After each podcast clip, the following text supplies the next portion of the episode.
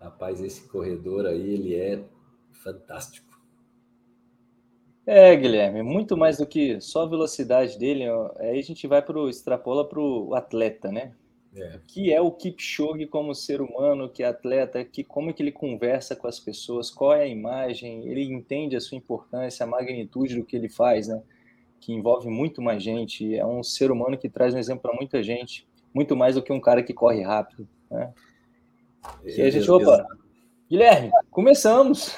Olá, pessoal, tudo bem? É, 18 horas, sextou. Estamos aqui extraordinariamente na sexta-feira, às 18 horas, para trocar uma ideia, bater um papo sobre o que é o feito maravilhoso desse cara que a gente estava falando aqui agora há pouco, Yud Kipchoge. Bateu mais uma vez o recorde mundial da maratona aos 42. E a gente vai trocar uma ideia aqui sobre o que será que ele fez nessa vez que ele não fez nas outras vezes? Uma estratégia, maratona, falar sobre corrida. E na minha companhia, eu tenho aqui ao meu lado direito, esquerdo, não sei como é que está na imagem de vocês, o grande Guilherme de Agostini, mestre em filologia, doutor, PhD, um grande professor e atleta de corrida de aventura, de triatlon, de um monte de coisa. Guilherme, satisfação ter você aqui para trocar essa ideia, bater esse papo falando sobre Kipchoge. Seja bem-vindo. Opa, valeu, Andrei. Eu que agradeço o convite aí para nós podermos debater principalmente resultados extraordinários, práticos, né? Sair um pouco do papelzinho e ver o que está sendo realizado realmente aí, na, no caso específico, na rua, no caso da maratona, por um atleta fora de questão, né? Um cara, é, se não me engano, com 13 maratonas, 11 vitórias.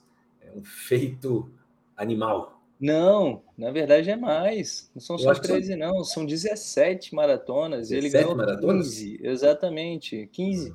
foi. Teve a dor de barriga dele em, em, Londres, na época da pandemia, que eu até pensei que ele fosse quebrar o recorde da maratona lá, que foi aquela prova exclusiva. Aí você vê que até os atletas de alto nível têm problemas gastrointestinais que é um dos maiores problemas dos atletas de endurance, que é o desconforto, né, da barriga, e ele ajeitou. Isso até é uma parada bacana que a gente pode que virou até um, um meme, né, para os atletas que viram depois da prova, que era o, o, o ajudante dele, o cara da equipe do, do, do Kipchoge, que estava com a garrafinha ali para ele, especial para aquele quilômetro, para ele tomar aquela composição, porque os atletas de elite, eles têm em cada passo a garrafinha com o nome dele. E um dos grandes problemas, às vezes, é que até uma estratégia dos atletas é derrubar a garrafa, lógico, uma estratégia meio dick vigarista, né? Para o cara é. ter um problema ali para se alimentar. Mas é todo um componente especial. E aproveitando, já que a gente já começou falando disso, Guilherme, e aqui é um bate-papo muito mais solto e falando da performance dele ali, como é que você vê esse encaixe que ele teve nutricional para ele desempenhar a melhor função dele né, nessa prova? Como é que esse, essa composição tem sido vista hoje em dia? Bom, primeiro, ele é um atleta, não sei se existe um segundo que tem um acompanhamento, é, vou dizer assim, que beira a perfeição ou que é a perfeição, né? Então, ele faz parte de um projeto, vamos dizer assim, onde imagino eu que os melhores cientistas do mundo em suas áreas estão presentes. Conheço cientificamente o fisiologista dele, que é o Andrew Jones, que foi um grande atleta britânico, né? E que é um dos maiores pesquisadores no mundo, por exemplo, de potência e velocidade crítica. Um grande estudioso de cinética de oxigênio, um grande pesquisador, né? Não conheço especificamente o treinador dele, mas eu sei que ele é acompanhado pelo primeiro escalão do mundo em cada área, né? Em relação é, às questões nutricionais, é, uma coisa interessante que até foi divulgado há pouco tempo é que o Kipchoge é um atleta que, logicamente, como os melhores do mundo, treina em dois turnos, né? E no primeiro turno é extremamente cedo, o que faz com que esse atleta tenha a opção é, de treinar. A maioria dos treinos são aeróbios em jejum e ele deixa o café da manhã, vamos dizer assim, como pós-treino. Não vou dizer que isso é uma adaptação pensando em um monte de coisas, né? Mas cria um organismo mais apto a uma menor necessidade de suplementação. Então, esse é um ponto importante, porque joga para frente, joga para quilômetros para frente a necessidade de ingerir alguma coisa. E nós sabemos que todas as coisas que nós ingerimos durante um exercício e que possa fazer, entre aspas, mal no sentido de não descer o bem, todas essas substâncias, quando a gente toma em repouso ou no início da prova, elas não fazem mal, mas em algum momento elas passam a não descer também, dizendo para nós que é uma alteração do nosso corpo que causou essa rejeição, e não que aquilo ali é uma coisa é, ofensiva para o organismo, né? Então, essa uhum. é uma primeira questão. E aí eu vejo isso muito nítido quando você vê que entregam garrafas para os atletas e eles dão, na verdade, é um jato para dentro, não é como o atleta Guilherme lá para trás que vira a caramanhola inteira Sim. e segue correndo, né? Então isso é como se fosse que... só para molhar a goela. Exato, então já mostra que eles necessitam de uma quantidade reduzida, ou seja, eles são altamente adaptados a isso, porque senão não conseguiriam manter a performance. Outra, que nós sabemos que os melhores do mundo são os que chegam com uma perda de água, uma perda de massa corporal maior, dizendo para nós que eles não conseguem repor hidricamente o que perdem. E isso mostra para nós também uma segunda adaptação. Eles não perdem performance mesmo hidratando pouco durante a prova e mostra exatamente o que você falou. É mais para molhar a goela, metade vai para fora, metade vai para dentro e está de bom tamanho. Que muitas vezes é só uma resposta neural que o nosso corpo tem, né? De sentir um geladinho de uma água descendo e falar: opa, não estamos desidratados, está tudo bem, já refrescou, mesmo que não tenha batido a água lá embaixo. Eu não me lembro muito bem se foi o Marcora que fez essa avaliação ou se foi outro estudioso é, que chegaram a colocar até um, um detector para ver se a água tinha batido no estômago, para ver a questão da desidratação do atleta, para ver se aquela água chegava lá embaixo ou não chegava. Os caras recolhiam a água lá dentro do cara, só passava e depois tirava a água, já desidratava ele para ver se ele perdia performance. Você vê que esses cientistas são muito doidos, né, o, Guilherme? Que vai testando sempre umas coisas para ver se explica a performance do atleta, que é o que a gente vai ver daqui a alguns anos, muitos anos ainda vão vir, são cientistas tentando explicar por que, que o Kipchoge faz o que ele faz, né? Como é que ele chegou a isso? Eu tive, eu tive, eu tive ontem uma conversa com o Jorginho, que é o treinador do, do Danielzinho, foi treinador do Danielzinho e que conhece bem o Kipchoge, teve lá no onde ele treina, né, com o treinador. E ele até brincou e falou: "Cara, ele é um atleta fora das curvas, é difícil você, você fazer qualquer coisa porque ele realmente é uma exceção. Mas não podemos esquecer de um ponto importante: é que onde esses atletas correm é um local apropriado para fazer tempo. E aí já é um estresse ambiental térmico menor. Eles já escolhem lugares em temperatura ótimas de maratona, que é entre, vou botar aí, 10 e 15 graus, alguma coisa próxima disso. Ou seja, o ambiente já favorece desidratar menos. Ele não usaria isso em, em, numa maratona, talvez aqui no Brasil. Sim, é porque são os, o ambiente propício para se bater o recorde, mas a desidratação interna ela vai ocorrer em todo o ambiente. Só que o tempo sim, sim. que ele vai conseguir performar, isso vai subir. Tanto que dificilmente, eu acho que já existiu, existe um atleta que tenha corrido para baixo de 3 e 10 lá em Manaus, na Maratona de Manaus. Eu duvido, que é o 3 e 10 não, 2 e 10 lá em Manaus, por conta da alta umidade da temperatura e desse estresse fisiológico todo que promove no organismo.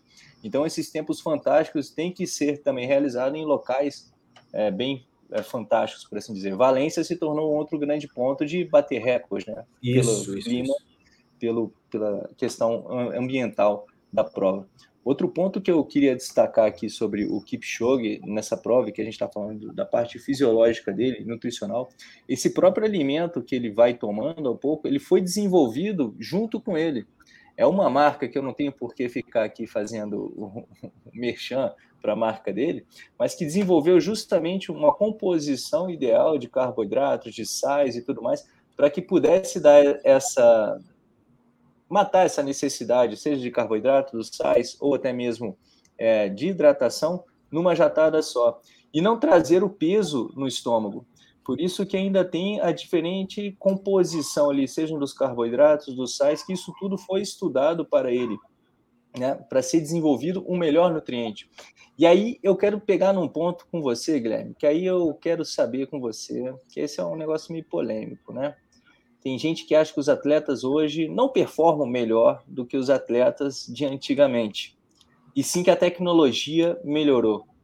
O quanto que você acha que é só o tênis? Porque eu tenho certeza que o Kipchoge fez o tempo que ele fez porque ele estava com o tênis, né? Que aquele tênis já é comprovadamente ajuda os caras a irem mais rápido. Mas e o fator nutricional, como a gente está falando de nutrição? Isso Bom, não traz peso para o atleta? Sim, é, aí entra uma questão que esse é um avanço no conhecimento da nutrição esportiva, vamos dizer assim. O que antigamente era dito que os carboidratos eram iniciavam a ser digeridos pela boca, mas absorvidos somente no intestino, isso gasta tempo, mudou. Hoje se sabe que a assimilação, a absorção de carboidratos começa pela boca também. Por isso que tem até linhas de pesquisa aí que é aquela questão do simplesmente colocar água na boca, fazer um bocejo e cuspir a água com carboidrato, lógico, com açúcar, e uma parte do açúcar já foi absorvido ali.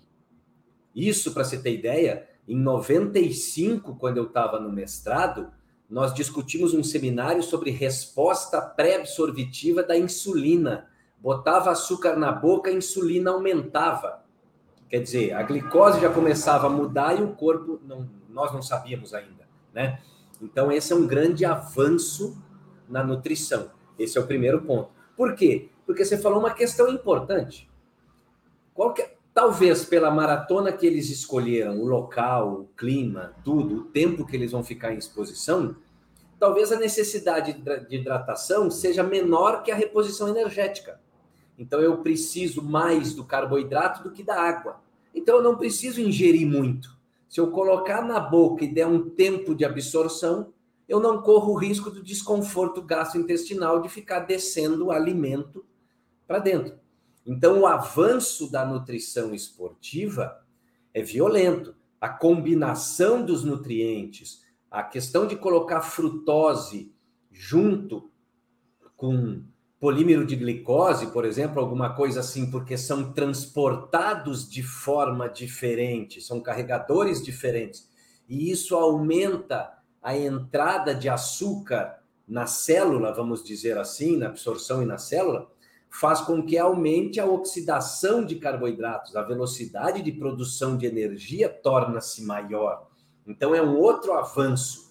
Não é só mais ingerir o açúcar, é que cada açúcar tem sua quantidade certa e algumas combinações aumentam a quantidade. Hoje a gente vê muito uma, uma, suplementação que é até difícil de aceitar na prática. 120 gramas de carboidrato por hora Tá Coisa sendo... do Jack Group. É pancada. São seis géis. Seis géis por hora. É pancada. Aí entra também o training the gut, que é para você acostumar o seu organismo a processar tanto carboidrato assim, porque senão vai dar dor de barriga. Exatamente. E bota que tem que ser treinamento, que eu imagino para aguentar essa quantidade conforme for a duração é. da prova. Cara. Eu, eu, já, eu já tive aluno fazendo esse, esse teste aí, ele achou, gostou, achou que se adaptou bem. Só que aí você para para pensar que ainda é um outro processo do atleta amador que isso tem que ser identificado. 6 géis por hora. Quanto é que custa um gelzinho, pô? Qual é gelzinho que você vai estar tá tomando? Cara, fica uma corrida muito cara. Cara, bem, um bem, bem, muito caro. Bem pensado. E outra, né? Se fosse só no dia da prova, tava bom, mas para treinar você precisa. Sim, Pô, vão caixas e caixas ali de gelzinho que você vai estar tá tomando. Pô, vamos treinar o, o, correr em jejum, que isso é muito mais barato, né? Vamos deixar o. o... É, aí entra, eu sei que não é uma discussão nossa, mas é importante. Aí entra a questão o seguinte: isso daí funciona? Ponto. Mas é necessário? Ponto. São duas coisas. Aí, porque se funcionar e for necessário, é uma coisa. Agora, se tiver outros caminhos de chegar no mesmo resultado. Perfeito. E a gente não pode deixar de lembrar, né, que a gente acabou de levantar uma bola aqui que às vezes é muito polêmica, né, que eu falei e você confirmou que o tênis fez diferença para ele. Mas da mesma forma, será que é necessário para quem está correndo num pace de 5, né, para quem está correndo até num pace de 4,30 para fazer uma maratona, esse tênis aí, será que não tem muito para evoluir? Aí a gente para para pensar em toda a composição do ser humaninho corrida para ver o que, que ele pode evoluir para melhorar a performance dele, né? Pois é, mas aí entra num assunto que e tem a ver com a energia que nós estamos falando, que é justamente a corrida perfeita. Por quê? Porque a corrida perfeita nos leva para a economia a economia nos leva para uma menor necessidade de consumo de energia, já que a gente gasta menos. Quanto mais a gente come e quanto menos eficiente é a nossa corrida, mais calor desnecessário a gente produz. E o calor é um dos fatores que limita o pace. Então, se for pensar, criar um organismo econômico energeticamente no alimento e energeticamente na tática, pro Guilherme ainda é a melhor opção. Sim, sim, sim. E é, é trabalhar na, no, que, no que realmente importa, que é no nosso corpo, né, Guilherme? E não pegar coisas do lado de fora. E já que você falou de estratégia de pace, será que a gente já pode colocar então? Vamos dar uma olhada no gráfico que você trouxe, Lucas? Senta o gráfico aí da comparativo das últimas cinco tentativas do, do Kipchoge aí de bater o tempo. Vamos Bom, lá, Guilherme, com você. O que você então, trouxe dessa, desse pace que a gente pode desfrutar? Então, aqui, só para nós ver, nós temos né, no eixo Y esses 14, 14, 14, 14, para dizer que todos 5 mil deles são na casa de 14. Né? E aqui embaixo tem nada mais do que quantos 5 mil, né? 8, 5 mil para fazer 40 quilômetros. Deixei os, os 295 de fora ali. Então, nada mais é do que o tempo a cada 5 quilômetros em 40 quilômetros. O recorde antigo do Kipchoge é essa linha azul, que era o tempo de 2 horas 01 e 39. Bom, em amarelo, nós temos numa linha do tempo a primeira tentativa sub 2 dele, né? E aqui em branco, para não esquecer, é o 1,59 59, ou seja, qual seria o pace para ser sub 2? Bom, reparamos que a linha amarela ela teve até próximo do quilômetro 20 com um tempo médio abaixo da linha branca, ou seja, até o quilômetro 20 ele estava no sub 2 praticamente, né? A partir dali, ele não conseguiu manter o tempo na linha do sub 2 e foi só aumentando, tirando do 20 para o 25, que foi um último suspiro. Depois a gente vê que só foi aumentando o tempo e ele acabou batendo o recorde mundial, não validado, lógico, mas bateu o tempo e fez 2:00:25. Reparem que o aumento do tempo acima da linha veio abaixo, veio no próximo 5 quilômetros do melhor tempo dele. Tipo assim, ele fez muita força aqui e depois não conseguiu sustentar, vamos dizer assim. Bom. E só para lembrar, cara, desculpa te interromper, Guilherme, só para lembrar, gente, que era um terreno totalmente plano, né? Ele não teve problemática com a altimetria da prova. Isso, isso, boa. Aí depois veio a tentativa de sucesso em verde, que ele se manteve no início, teve um leve aumento aqui somente na, do, do 10 para o 15 quilômetros, e depois ele praticamente se manteve na linha do recorde, na linha do sub-2, ou levemente abaixo. Mas reparem como ele correu o mais próximo possível da linha branca, pouco abaixo, pouco acima. Gente, eu estou falando de dois segundos, mais ou menos, por cinco quilômetros. Né? Isso é um ponto importante.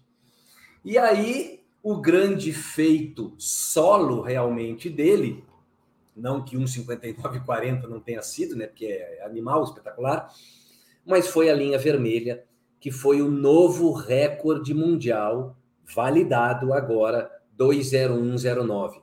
Porém, Reparem o perfil da linha vermelha contra a linha branca pontilhada. Ele largou o primeiro cinco quilômetros um segundo, dois segundos só acima do, do sub 2, mas depois ele fez do 5 ao 10, do 10 ao 15 e do 15 ao 20. Ele estava mais rápido que o sub 2. E é lógico que ele sabia disso então ele imprimiu um ritmo muito forte. Só que esse ritmo muito forte, ele não conseguiu sustentar. E aí nítido dá para ver que o pace dele subiu muito acima da tentativa do sub 2. Reparem que aí eu não estou falando de 2, 3 segundos. Eu estou falando de um 5 mil de 14,11 foi para 14,33, por exemplo. Aqui no foi a pior quebra dele, né? Se você olhar pelo gráfico, se você olhar pelo gráfico, foi a pior quebra dele, né? Exato. Dele, ele perdeu o ritmo totalmente do começo para o final. Isso me fez até fazer uma brincadeira com você logo após a prova. Eu falei, será que foi por terra agora o tal do split negativo, né? Porque a gente fala, o cara tá correndo quebrado, ele fez mais forte no começo? Ou será que ele tá tentando fazer o mais forte e naquele é, dia isso, não dá? Isso, logicamente, nem nós não conversamos é. com o Kipchoge para ele dizer para nós. Sim. Eu estou inferindo pelos números que na nossa cabeça aqui ele deve com certeza ter saído não só para bater o recorde, mas na verdade ele queria ser sub 2 solo. E durante 20 quilômetros ele conseguiu. Se não me engano, no quilômetro 21, 22 ou 23, alguma coisa assim, que o tempo passou a ser é, positivo, né? Acima de. E o interessante dessas outras, tirando, claro, não, se bem que a, a, primeira Under Two Hours lá da, da Nike, que é esse, um, que é esse 2 e 25, ele tinha mais três correndo com ele. Na do recorde dele, do 1,59 e 40, ele estava sozinho com os paces. Os outros dois era corrida, que tinha mais gente correndo com ele. E a gente sabe da estratégia de maratona em correr junto com o pilotão, né? Quem está na frente, para poder ganhar. E a gente percebe que nessa prova foi a prova onde ele quebrou todo mundo, foi onde ele chegou mais à frente do segundo lugar. O próprio Bekele, da última vez, ele tinha chegado muito próximo a ele. Quer dizer, chegou próximo, não. O Bekele quebrou quando correu junto, aí depois o Bekele correu sozinho e ficou alguns segundos acima. Eu estou aqui já misturando as bolas. Mas, querendo ou não, foram quase cinco minutos para o segundo lugar nessa, nessa, nessa prova. Onde que os outros não conseguiram segurar essa quebrada de 4 segundos, 10 segundos. É, os 10 primeiros foram, do, foram sub 2 e 8, na casa até no máximo 12 e 8. Mas isso nos mostra uma outra coisa, que é um, um comportamento de controle que o Kipchoge tem fora do comum, porque veja bem, ele pressentiu, na minha opinião, ele pressentiu que falou assim: não dá, vou tirar um pé para um ritmo que dá e ainda quebra o recorde mundial. Porque normalmente, quando vem a quebra, essa quebra. quebra faz o cara quase andar, faz o cara se arrastar dentro do nível deles, lógico, e não daria um recorde mundial, né? Então mostra, na minha opinião, um autocontrole, um autocontrole de sensação corporal desse atleta do Kipchoge, fora do comum, de dizer assim, vou tirar o pé antes que não dê nada e vire um, uma, desgraça, aqui a, a tentativa. É, e, e aí a gente entra em outro componente da performance, né? A gente, o, o Kipchoge, ele é um atleta muito visto por esse controle mental que ele tem, né? Essa questão de estar sempre conectado. Ele mesmo fala, a gente analisa ele correndo, vê pelo ambiente externo, né? A imagem do rosto, como é que tá o corpo, se ele está tenso, se ele está relaxado, correndo. Parece que ele está é, ignorando todo mundo, né? que ele está ali concentrado, centrado, mas ele mesmo fala que ele está prestando atenção em tudo que acontece. Ele agradece pela energia do público, né? Ele não fica dando tchauzinho para. É, é, é. A única hora que você vê, percebe que ele está vendo que tem alguém ali, né? Que ele começa a cumprimentar alguém, é cinco metros do, da linha de chegada, que aí ele muda o rosto, né? Ali já chegando. E é esse nível de concentração e de consciência sobre a percepção do seu corpo, né? De onde é que dá para acelerar, o que, que não dá para acelerar, ele está totalmente concentrado, ou então, pelo menos para a gente aparenta isso, porque a gente não conversou com o Kipchoge, está é. Tá totalmente concentrado nele ali, no corpo, no movimento, na ação, nas distâncias, nos cálculos que ele está fazendo, porque exatamente isso é o que a gente percebe, até mesmo na quebra dele em Londres, quando ele abandonou, acho que foi a única prova que eu acho que, eu, que ele via ele abandonando a maratona. Ele estava lá correndo com a galera, de boa, com o pilotão da frente, aí daqui a pouco afastou um pouco, daqui a pouco parou. Você não viu ele lambendo o asfalto, né? Digamos, tentando, é. buscando alguma coisa. Não, já acabou. Ele já viu que dentro não dava, não tinha para onde ir. Vamos, vamos encerrar esse negócio aqui ele tem uma preparação mental. E para a gente esclarecer um pouco mais né, sobre como é que foi o feito dele, Lucas, coloca aí para a gente o pace de quilômetro a quilômetro. Você quer falar mais alguma coisa sobre esse gráfico, Guilherme? Não, não, não. É só para frisar o, realmente o autocontrole dele. Sim. Aí, aí a gente vai para o quilômetro a quilômetro aqui dele, né? O verdinho seria o, o sub, sub 2 horas, e depois onde que os pontos onde ele quebrou, né? No ritmo ali que seria o sub duas horas. Aqui já é uma, um fatiado do quilômetro a quilômetro, qual seria o pace do quilômetro, né, da, do, abaixo de duas horas. Que aí é em torno de 2,48 que ele deveria ter mantido o tempo inteiro para fazer esses sub duas horas. Começou um pouco mais forte, relaxou, forçou, quebrou. é, querendo ou não, até o quilômetro 23, olha as projeção. O quilômetro 23 na projeção era 1 hora 59 e 55, mas reparem que do 20 do, do 21, da, da meia maratona para frente, ele já começou a piorar. Uma, a projeção 1 hora 59 uhum. 40, 1 hora 59 e 45. Aí começou a subir. É, já começou a subir, mas ele tinha uma certa gordurinha, como diz no futebol, para queimar. Essa gordurinha durou dois, quase 3 quilômetros. Mas a partir do quilômetro 24, 2 e 1, 2 e 4, 2 e 7, e olha só, 1, 4, 7, 15, 29, 34, aí desceu um 29, depois 37, 39, 41, 40, só foi subindo, entendeu? Depois ele já não estava aguentando mais, né? Aí chegou na, na, reta ali, que tem todo mundo que ele já consegue. Aí já entra a minha cabeça muito mais de atleta uhum. que faço o que eu faço, que chega aqueles dois, três últimos quilômetros, eu esqueço tudo, é onde eu até corro mais rápido na maratona do que no começo, né? Que aí você já, aquele negócio, você já sabe onde é que tá o final. Você sabe que você vai quebrar ali, você já consegue calcular a distância, o tempo que o seu corpo aguenta e esse cálculo, né, Guilherme? Tem um, um, uma coisa que você chama, esse cálculo que a gente tem que fazer durante toda a prova, que seria, como é que é mesmo o nome? Que você vai calculando ali a distância. Score de perigo. De Exatamente. Perigo. Explica um pouco, pessoal, o que é o score de perigo. Score de perigo é uma, é uma conta, vamos dizer assim, né? um dado, na verdade, que ele vem de uma conta, que resumidamente é o que, que eu estou sentindo em termos de percepção de esforço, multiplicado pela, pela fração de quanto falta para acabar a prova. Então, se eu estou numa percepção 8 e faltam 20 quilômetros, dá, uma, dá um score de perigo alto. Se eu estou na mesma percepção 8 e faltam 10 quilômetros, eu estou num score de perigo menor, porque a percepção é a mesma, mas faltam 10 quilômetros a menos.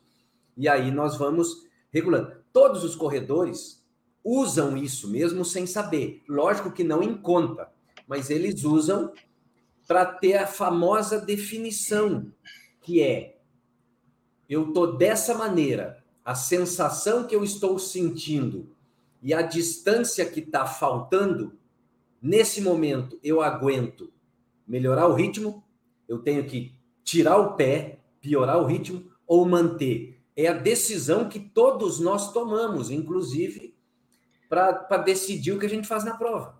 Ou deveríamos tomar, né, Guilherme? É. Que a gente entra numa questão, mais uma vez, da consciência sobre o seu estado ali. Você está presente executando a corrida, porque muitas vezes a gente está distraído sem estar conectado com o nosso corpo para ver as nossas percepções ali, que é por isso que quebra, que se quebra assim tão abruptamente numa prova, que você vê gente caminhando quebrado ali do, ao lado, que perde muito ritmo. É porque essa percepção ou esse score de perigo, essa conta que vai fazer, chega de uma forma muito tardia. Porque a gente só começa a ver o score de perigo quando já está cansado, quando já está quebrado, né? Não vem esse score de perigo lá no começo. Espera aí, eu estou correndo muito rápido. Aqui eu estou num 2 de percepção de 0 a 10, digamos assim, mas eu estou correndo a 3,40 e eu estou a 2 aqui. Pera aí, eu tenho que desacelerar um pouco esse negócio aqui, cara, porque eu sei que vai vir a conta lá na frente. Andrei, mas eu, eu, vou, te, eu vou fazer uma colocação dessa tabela aqui, Hum. Eu achei um dado aqui e eu quero ver se você concorda comigo ou pode ser até erro. Vamos lá. Que é o quilômetro 39. O 30138, ele, se o dado está certo, 2,37 no quilômetro 39. Será que aqui ele quis renascer para o sub 2 e no Concordo. próximo quilômetro já pagou o preço e fez 3,12? Tipo, Concordo.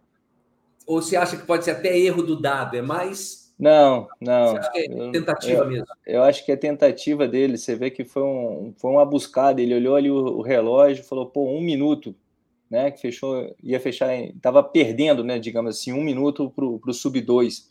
Aí ele falou: não, vou tentar puxar aqui, que a gente vê, ele estava 3, 2,56, baixou 20 segundos. Se eu conseguir segurar esses 20 segundos nesses últimos 3 quilômetros, dão quanto? Dão 30 dá um segundos. Minuto, ele baixa, dá um minuto. Baixa. É, exato. E chega ali no final, vai dar, né? Aí ele fala, tentou, buscou. Que aí ele tentou, talvez, numa nomenclatura, né? Que a gente vai falar de estratégia de prova, que aí tem o J, J invertido, linear, é. não sei o quê. Poderia ser um J invertido, né? Que ele estava tentando buscar o mais rápido dele ali, buscar até um 2,45. Oh, tá aí, ó. 2,37. Ele começou a correr na 2,49, né? Ele ia tentar o, o pico dele no final, subindo, né? Só que aí chegou ali e falou: epa, pera aí, não deu não. brincando, brincando, eu não queria tudo isso não. É, eu só queria ganhar, só queria ganhar. E aí, olha que curioso, né? Foi o 39 foi o quilômetro mais rápido dele e o 40 foi o mais lento, ou seja, até o Kipchoge paga o preço do, paga. a, gente, a, a, gente só não repara, né? A gente não consegue ver que deu ruim. É porque o rosto dele não muda. Não muda, amarradão. Fazendo o que tem que ser feito, correndo ali, concentrado. É. Bom, eu acho que a gente já pode tirar esse, esse gráfico aqui de tempo. E... Uma boas perguntas ali já. Valeu, temos perguntas aí, Lucas? Tem algumas é. perguntas já. Quando quiser, eu mostro ela. Pronto, chegou. O Kip só toma isotônico durante a corrida? Bom, Leandro Gonçalves, realmente eu não sei se é um isotônico que tem ali dentro, mas certamente ele só se alimenta de forma líquida, né? Porque o isotônico teria uma nomenclatura. O que, que seria exatamente um isotônico, né, Guilherme? Seria uma bebida com é. muito sódio.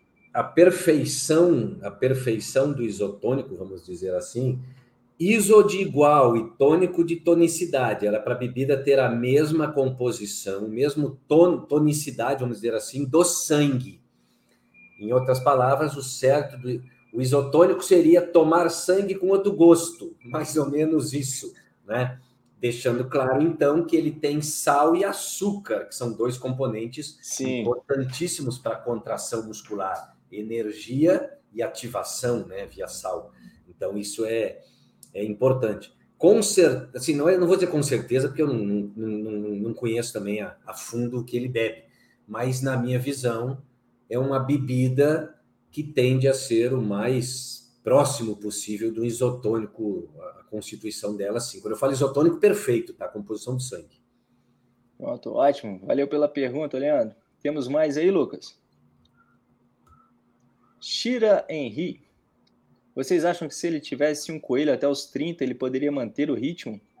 O negócio é ter um coelho para aguentar ele, né? Até os 30. Porra, o Kipchoge tava quebrando. Se o coelho conseguir correr até os 30 com ele ali, rapaz.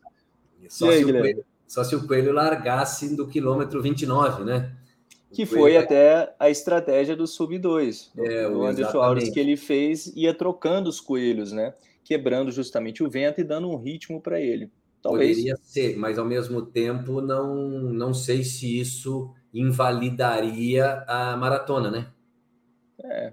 Eu acho não, que invalidaria o recorde. Com certeza invalida, porque você não pode ter esse, alguém do lado de fora ajudando, né? Porque é. se entrar no meio da corrida, você está vindo de fora, você tem que largar lá de trás. Eu não é. sei, assim, eu acho que aquele recorde que ele bateu, o sub 2, teve uma ajuda desde o primeiro quilômetro, teve uma economia para ele desde o primeiro quilômetro. O desgaste que ele teve de até o 30 sozinho, sendo que até o 23 ele estava no tempo sub 2, eu acho que nem o Coelho e nem a equipe da Nike na frente faria ele ser sub 2 nessa prova, porque a quebra, entre aspas, foi grande para o sub 2. Entendeu? Um minuto. É, mas a gente nunca sabe, porque às vezes se ele tivesse o Coelho, quando ele bateu aqueles 2,37 lá no 38, ele teria segurado, né? Não teria dado aquele rebote. Ah, mas não sei, eu acho que ele não, não sei. Aí é, vamos ter que esperar o próximo. É, exatamente. A maratona do, do Kipchoge. Mas isso é uma coisa em questão, que a primeira imagem que veio do recorde dele é, é uma, foi uma colocação num grupo de WhatsApp, que um grupo até de trail, que foi o seguinte: será que ele está batendo o recorde é, parcialmente, é, pouco recorde, para ele ter mais recordes na vida? Sergei Bubka fazia isso. Mas eu não é, acredito. É, é, é, é, Não, o Bubka fazia isso porque ele subia um centímetro a, a vara do, do salto. Tinha um controle muito maior, né? E aí é outra, ninguém sabe quantas maratonas mais tem o Kipchoge para ele ficar brincando que vai bater para Então, assim, pro Guilherme, foi uma tentativa sub 2 solo. É, para mim também, também foi. Eu não vejo muito no perfil do, do, do Kipchoge querer ficar rentalizando aí.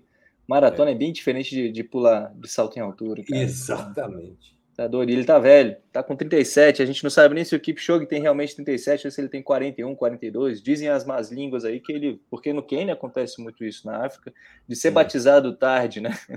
E é. até levam essa brincadeira que na, na base, digamos assim, no, no, meio fundo e fundo que ele fazia ali, depois velocidade 5 e 10 quilômetros, no qual ele foi um atleta olímpico e sempre perdeu pro Bekele, talvez pudesse ser essa idade que ele já não era um garotão e não tinha a potência necessária da juventude para chegar na frente. Estava ali entre os melhores, mas não o melhor, né? Beleza, tem mais pergunta aí, Lucas? É. Jaima Cícera, será que consegue mudar o pace depois dos 40 anos? Ou é impossível? A idade é um fato grande. E aí, Guilherme, o que, que você acha? Nada, o pace a gente pode mudar até um dia antes de morrer. Isso é tranquilo, é, é, é extremamente treinável.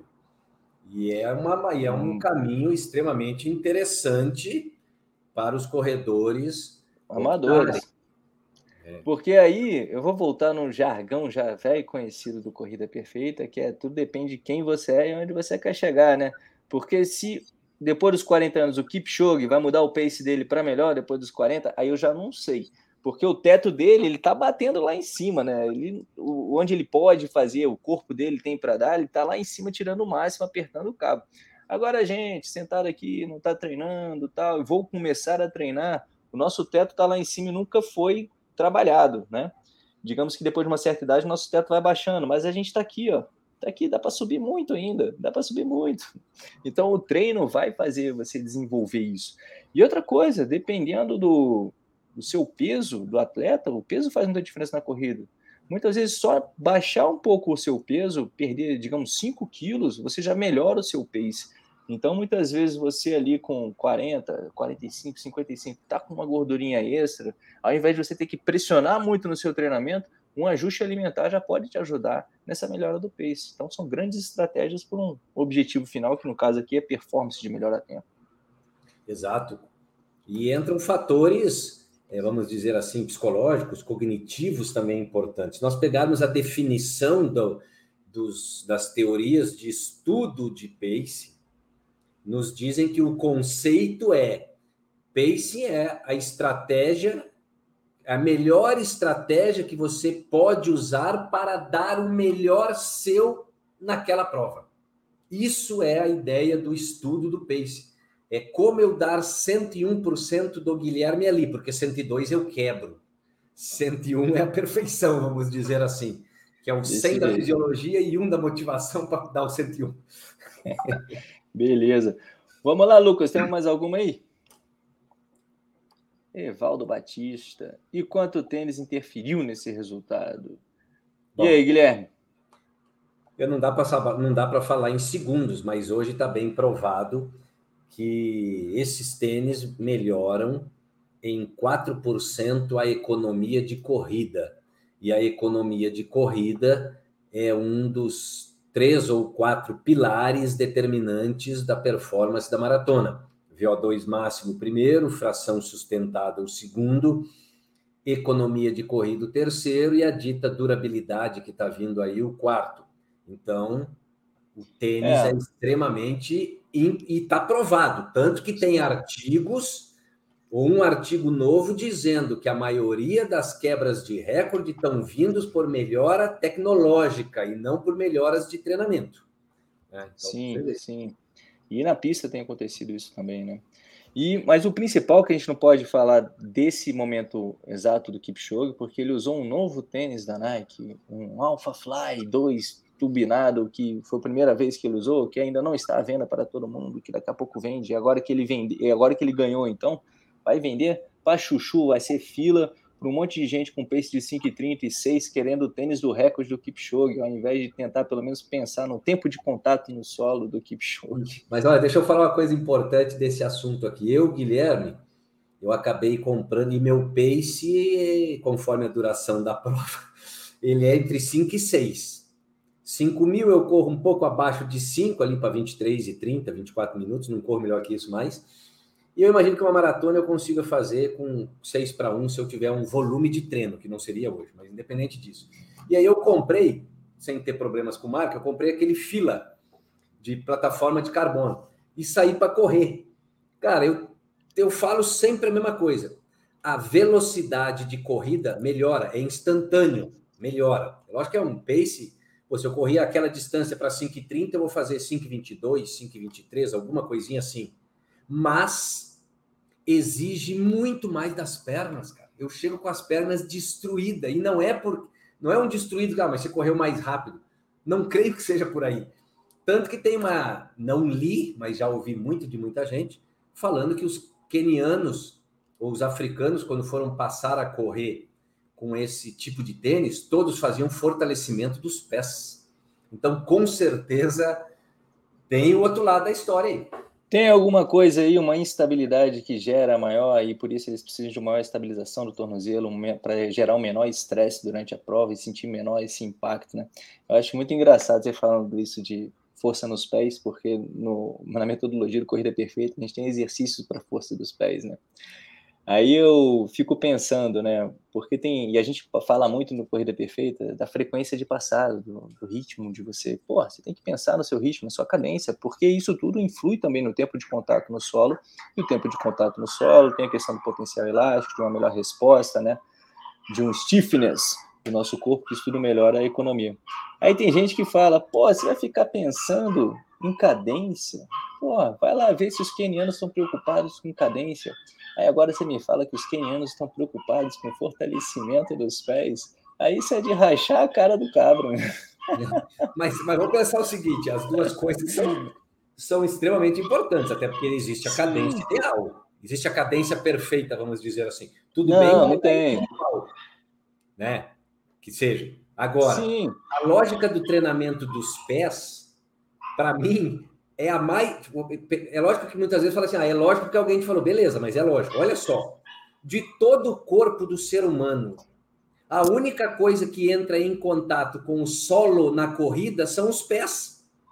E você não vai fortalecer justamente o que entra em contato com o solo. A gente fortalece panturrilha, fortalece quadríceps, fortalece posterior, fortalece glúteos, fortalece um monte de músculos, mas aquele que entra em contato com o solo, a gente não vai fortalecer, sendo que ele é único.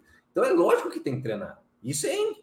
Não tem essa discussão mais. Não, não tem. Você tem que fortalecer seu corpo como um todo para melhor dissipar a energia, o impacto, porque você não foge do impacto. Você tem que melhor trabalhar o impacto e o fortalecimento dos seus músculos para que eles absorvam da melhor maneira o impacto. Mas a cadência, quando a gente bota um número, é justamente pensando em todo esse ciclo né, do tempo de contato no solo, como é positivo. A gente não prende o número, a gente pensa que a gente tem que ser rápido por conta de uma situação específica, que é o stiffness. Tem um, uns negocinhos que eu até vi o Kipchoge, eu não cheguei a perguntar a ele, não vi divulgação, só vi foto. E o Kipchoge está usando pedômetros no treino dele, coisa que ele não fazia antes, que se eu não me engano é um stride, que é um potencímetro, exato, no qual exato. ele vai utilizando ali para saber da potência, para ver o quanto que ele está perdendo é, na sua corrida, no form power, você está perdendo a potência indo para um lado, indo para o outro, como é que está isso, para ajustar a cada treino uma melhor técnica. Ele vai ver ainda a resposta do corpo dele sobre aquela padrão objetivo e ele iguala aquilo com a sua consciência. Então a gente vê que os quenianos estão fugindo da, daquele negócio das tribos de caçar é, antílope, perseguindo eles, para agora usar mais tecnologia e consciência sobre o que faz um treinamento melhor. Né? Vamos nessa, vamos pular para a próxima. Lucas, temos mais? Evaldo Batista, ele deve ser aluno do Corrida Perfeita. Oh, oh, oh, Valeu pela parte que nos toca, mas a é. gente é que aprende muito com ele, pelo amor de Deus. Obrigado, Evaldo. Vamos para a próxima. Marco Silva, eu percebi que o Keep entra com a pisada muito à frente do centro de massa. O que vemos por aí que o pé deve entrar? Por aí não, vivemos por aqui, no Corrida Perfeita. que o pé deve entrar debaixo do centro de massa para não frear a corrida. Beleza, beleza. O que eu acho, Marcos? Vamos lá, vamos, vamos conversar um pouco sobre isso. Mas se você quiser também degustar um pouco do conteúdo que a gente tem aqui no YouTube e em outros lugares, vai te ajudar muito, que fica mais explicadinho. O que, que acontece é que se ele, por um acaso, entrasse com o pé à frente do centro de massa dele, ele ia se frear o tempo inteiro, né? Eu estou sem meu bonequinho aqui para ficar mais fácil de explicar o negócio dos vetores. Mas uma coisa que a gente tem que ter consciência é que ele está correndo a 21 km por hora. Então, a imagem do, da projeção do pé dele à frente, na verdade, ele está projetando o pé dele à frente, mas ainda está no ar. Você percebe que o Kipchoge, correndo a 21 km por hora, ele não estende o joelho à frente em momento algum.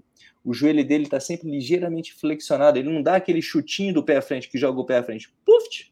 Isso você pode olhar em qualquer slow motion do Kipchoge correndo. Está sempre ligeiramente flexionado. Para já a perna trabalhar e voltar para baixo o pé dele, caceta, tem alguém chato me ligando. Eu não posso falar agora, depois eu falo. Valeu? Obrigado. Pronto. Deixa eu voltar aqui agora para esse negócio. Desculpa, gente. Marcos, vamos lá. Então, aí o pé, você acha que a projeção vai chegar à frente, mas o corpo dele está vindo, aí o pé vai lá e apoia abaixo dele ou ligeiramente à frente por um simples contexto. Porque quando ele está vindo, energia cinética, corpo em movimento, ele tem uma aceleração tal aqui que se esse pé não começa a apoiar um pouco à frente do centro de massa dele, na hora que ele passou com esse peso, onde a força normal ia exercer uma carga né, para o peso, para ele se apoiar, o corpo dele já passou. Ele não ia conseguir exercer a força, o peso dele sobre o solo, onde ele se apoia, reage e vai à frente. Então, nesse sentido, quanto mais rápido você está, ligeiramente o seu pé vai um pouquinho mais para frente para dar tempo de você forçar o chão. Enquanto o seu corpo está passando por cima aqui, você apoia, pisou, botou uma carga e vai para frente. Se esse pé entra lá na frente, você se trava.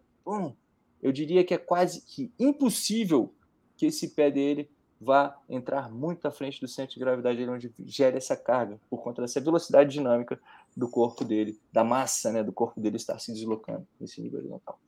Guilherme, algo a acrescentar ou me corrigir, por favor? Não, não, é exatamente isso. Isso daí permite, como você comentou também, a utilização perfeita do ciclo alongamento e encurtamento na corrida. Aumenta a potência com menos custo energético. Né? Então, é, sem contar que a hora que o pé dele entra em contato com o solo, ele já puxa o pé para trás em altíssima velocidade. Então não tem nem tempo para travar também. Né? É, porque ele puxa, na verdade, ele está exercendo pressão no chão. É, ele precisa exercer essa pressão no chão para ele não cair. Porque senão ele não consegue se deslocar. Ele está tão desequilibrado naquele, naquela posição, naquele momento, que ele tem que exercer uma posição rápida para o pé dele sair, mas mesmo assim ele se sustentar no alto. Se você for ver o tamanho da passada dele, o centro de massa, onde é que está saindo o pé, rapaz, é grande. Vai lá para quase dois metros a passada de um cabo desse. Beleza? Marcos, espero que tenha te ajudado a esclarecer um pouco do que, que a gente acha, o que, que a gente fala por aqui em Corrida Perfeita. Mais perguntas, Lucas? Luiz Cláudio, qual a alimentação Keep na véspera da maratona? Aí, rapaz, você pegou essa dica aí, você falou com o Keep antes lá? Não, não falei, mas imagino que não deve ser muito diferente dos outros atletas, não. Deve ter uma alimentação, primeiro, em alimentos que ele está acostumado a comer normalmente, e segundo, numa quantidade bem distribuída, uma quantidade de carboidratos, né, é, balanceada, vamos dizer assim. Eu acho que não foge muito de, de qualquer um outro atleta no sentido da alimentação correta, alimentação saudável de pré-prova. Não vai fazer loucura num pré-prova, isso.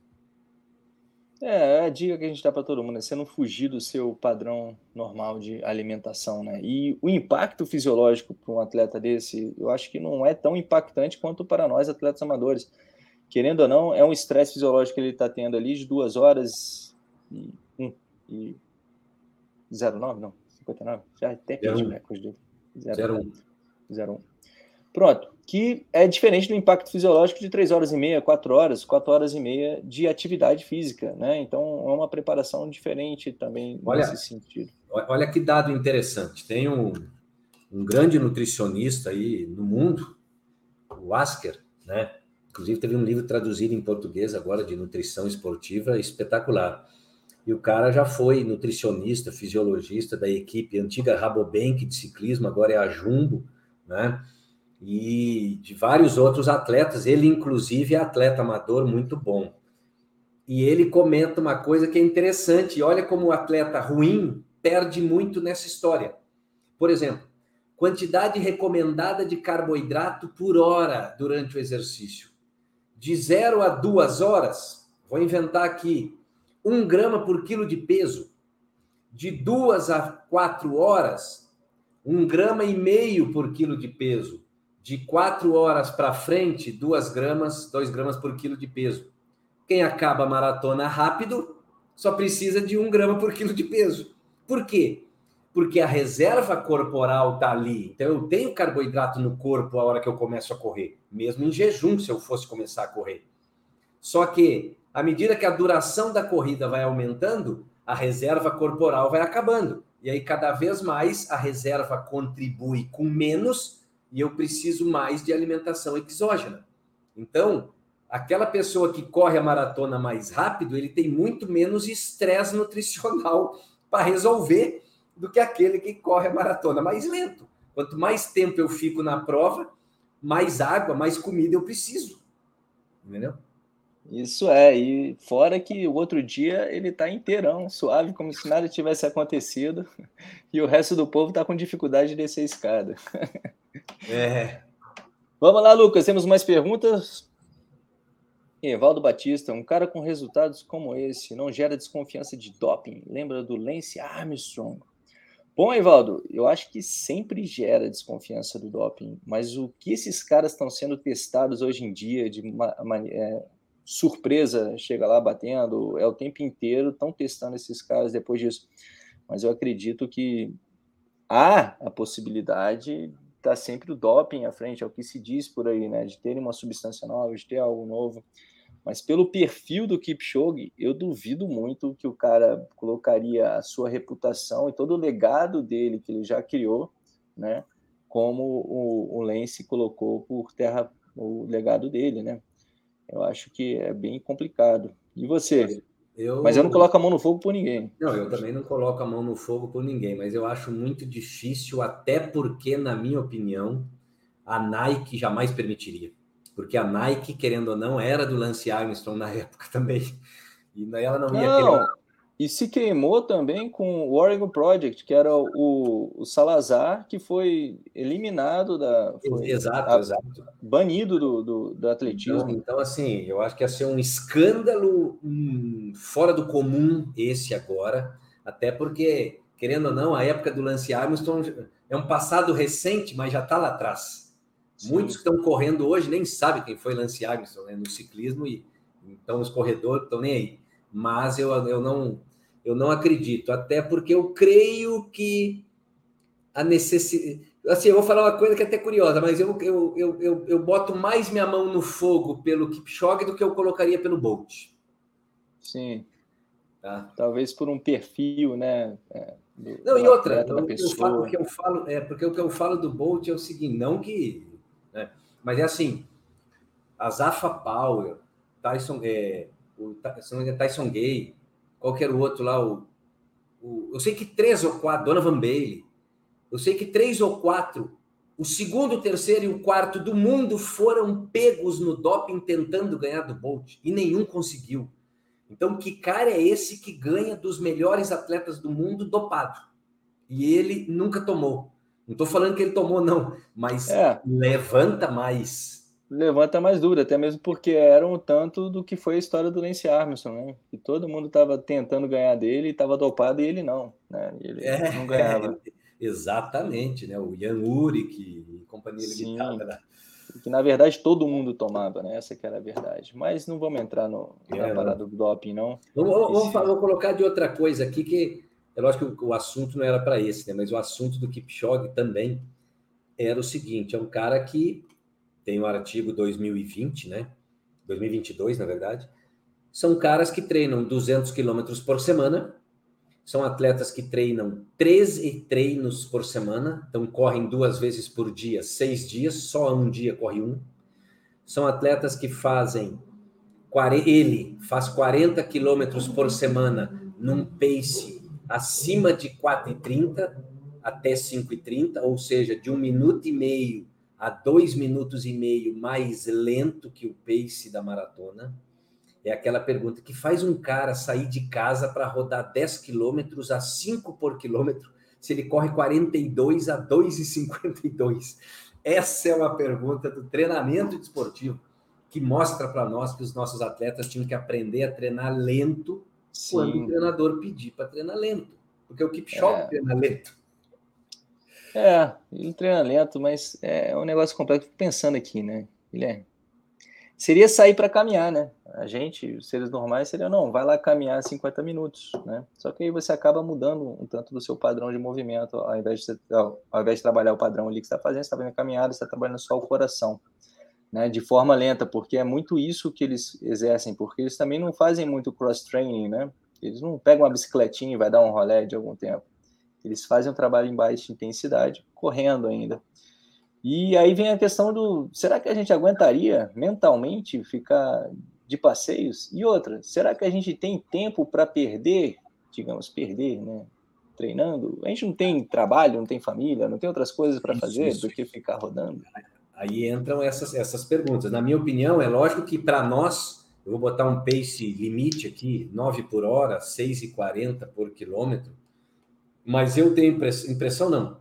Na minha opinião, é uma baita maneira de treinar força, esse, essa corrida lenta, porque diminui a eficiência da passada, diminui a eficiência do ciclo alongamento e encurtamento, porque aumenta o tempo de contato com o pé no solo, e, e a gente sabe que correr lento cansa, correr mais lento que seu pace de conforto cansa. Então, é uma suposição eu acredito que se ele saiu de casa para correr esses 10 quilômetros e não ficou em casa deitado, é porque para alguma coisa esse treino tem que servir, porque senão ele ia ficar parado. E, na minha opinião, pode ser um certo nível de fortalecimento, porque ele vai ter que fazer mais força muscular, porque a resposta do tendão vai ser menor. Suposição. É, Talvez seja só o estresse do movimento, mas aí a gente teria que analisar também é, o quanto que ele perde desse tempo de contato no solo, né? Se é a passada dele, aí a gente bota tempo de contato, a gente pode botar a cadência, né? Por isso que a cadência eu acho tão interessante a gente pensar nela. Porque se ele mantém os mesmos, eu não sei qual é a cadência do Kipchoge, não analisei qual foi a cadência dele na prova, né? Então, se ele mantém essa mesma cadência com um, uma passada menor, né, ele vai diminuir a velocidade. Se ele está lá a 190 passos por minuto, correndo a, 40, a 20 km por hora, o pace dele, e ele mantém esses 180 passos por minuto, mas agora ele está com uma passada de 80 centímetros, né? Então ele pode, de certa forma, estar mantendo, porque é passos por minuto, né? O tempo. Se ele está dividindo o contato dele, o tempo de contato dele por um minuto, é, são os mesmos 180 passos, então são o mesmo tempo de contato no, no solo, ele pode estar treinando. Eu não sei se esse é o caso do Kipchoge, mas talvez esse seja um, uma situação no qual você diminui o estresse é, articular, da mobilidade, né, que você tem que aumentar muito a amplitude do seu movimento para ter uma passada mais larga, mas você continua trabalhando ali o seu passo, justamente a, a questão do seu stiffness. Porque você mantendo esse contato rápido no solo, você continua mantendo o ponto de apoio exatamente no momento mais estressante do seu corpo, que é suportar o seu peso naquele ângulo de ação. Tum, tum, tum, tum, tum, tum.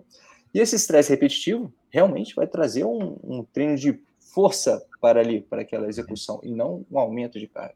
Mas, Sim. claro, isso são todas ideias que a gente é. tem que analisar para ver se é o que ele faz ou se não é o que ele faz, Exatamente. se há essa possibilidade. Lucas, eu acho que já demos uma hora de bate-papo, a galera está satisfeita, né? temos duas perguntas engatilhadas aqui, se precisar encerrar, só falar.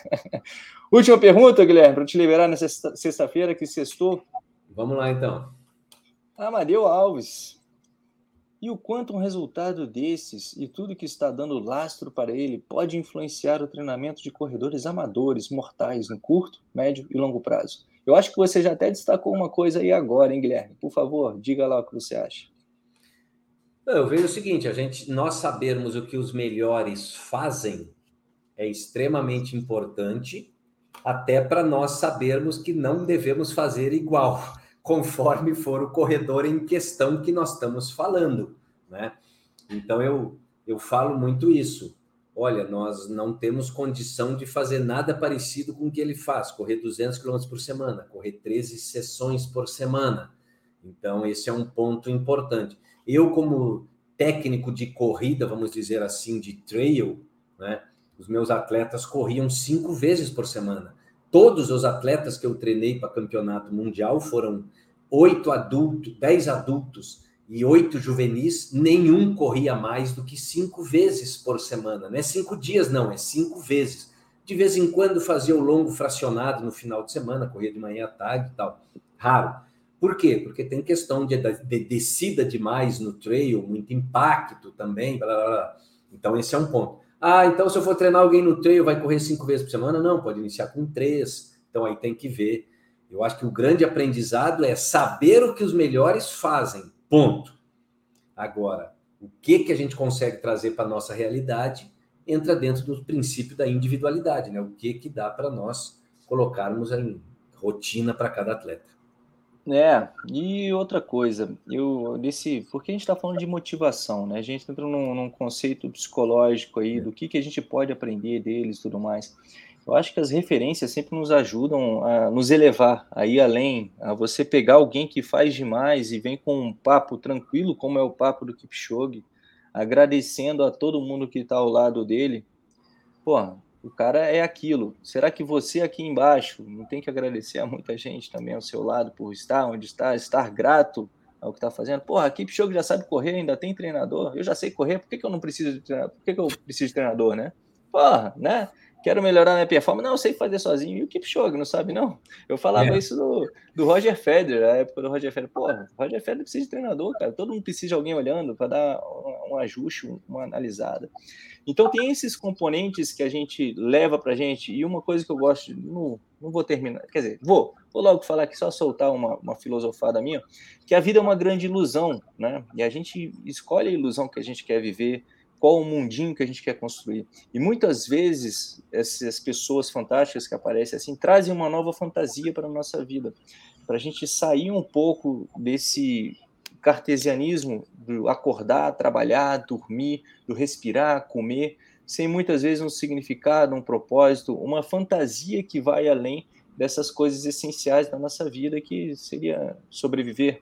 Muitas vezes a vida precisa dessas ilusões, desses pessoas formidáveis, para tirar a gente de um ponto de calmaria, da só sobrevivência, para a gente buscar uma vida, para a gente ver coisas fantásticas, né? Que seres humanos, como todos somos, ele também é. Talvez ele começou a treinar no momento anterior, mas ele é igual a gente. Ele tem duas pernas, dois braços, um coração, é, ele tem um corpo completo, né?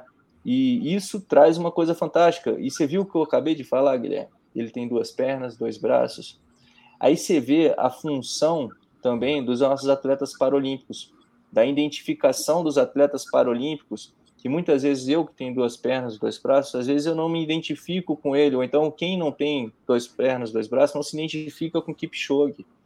Então essas pessoas que conseguem fazer coisas fantásticas e ainda se assemelham a gente, traz um empoderamento, uma possibilidade para nossa vida da gente se elevar e não simplesmente a gente aceitar certas condições que acontecem com a gente.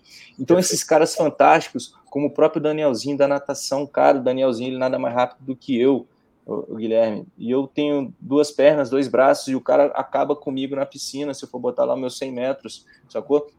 Aí você fala, cara, que cara fantástico, entende? São situações que o ser humano pode se superar, então por que, que eu não posso dar uma coisa a mais?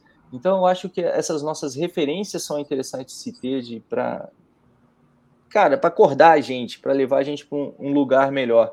E por isso que é tão importante também a gente escolher bem quais são as nossas referências no mundão aí afora, né? Perfeito. Belo encerramento. Perfeito. Porra, que bom, que bom que eu consegui então aqui. Guilherme, muito obrigado pela sua presença nesse nosso bate-papo aqui, que para mim foi fantástico, foi uma aula muito bacana. E, por favor, se despeça da galera.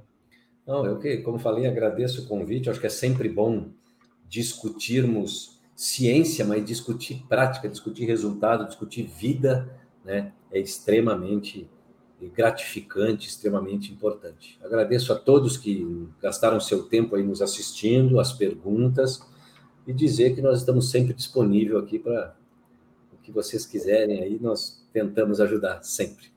Valeu. Valeu.